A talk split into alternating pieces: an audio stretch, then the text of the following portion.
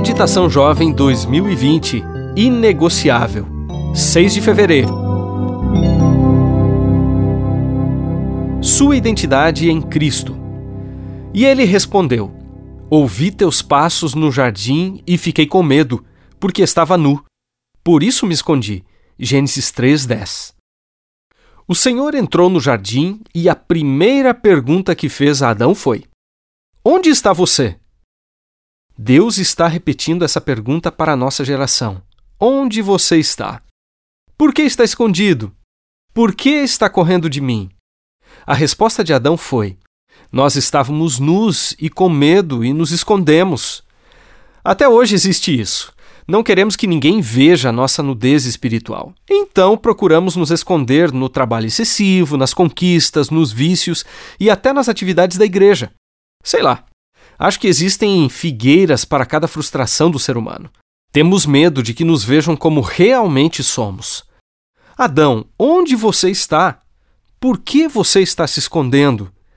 A pergunta de Deus não era um pedido de informação. Deus estava oferecendo para seu filho a oportunidade de sair do esconderijo.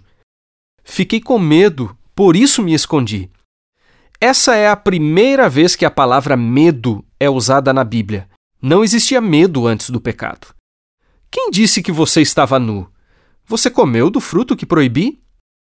Era a hora de Adão assumir sua responsabilidade. Mas ele culpa a mulher, que por sua vez culpa a serpente. Eles se escondem.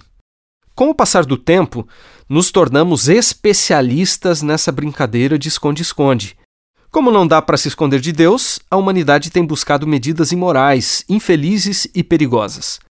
Nesses esconderijos sujos e escuros, muitos tentam encontrar o sentido da existência e se frustram. Acredito num Deus que dá sentido à nossa vida.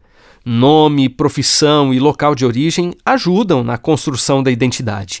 Porém, é a experiência da pessoa com seu Deus que determina a plenitude da vida.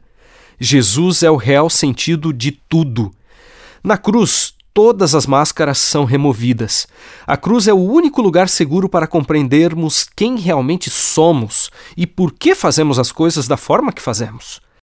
Quando descobrimos a alegria de ter nossa identidade em Cristo, essa passa a ser a chave para a nossa razão de viver. E a vida se torna uma feliz aventura a cada dia.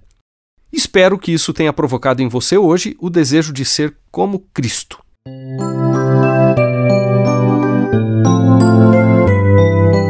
Eu sou Márcio Tonetti e trabalho como editor na CPB.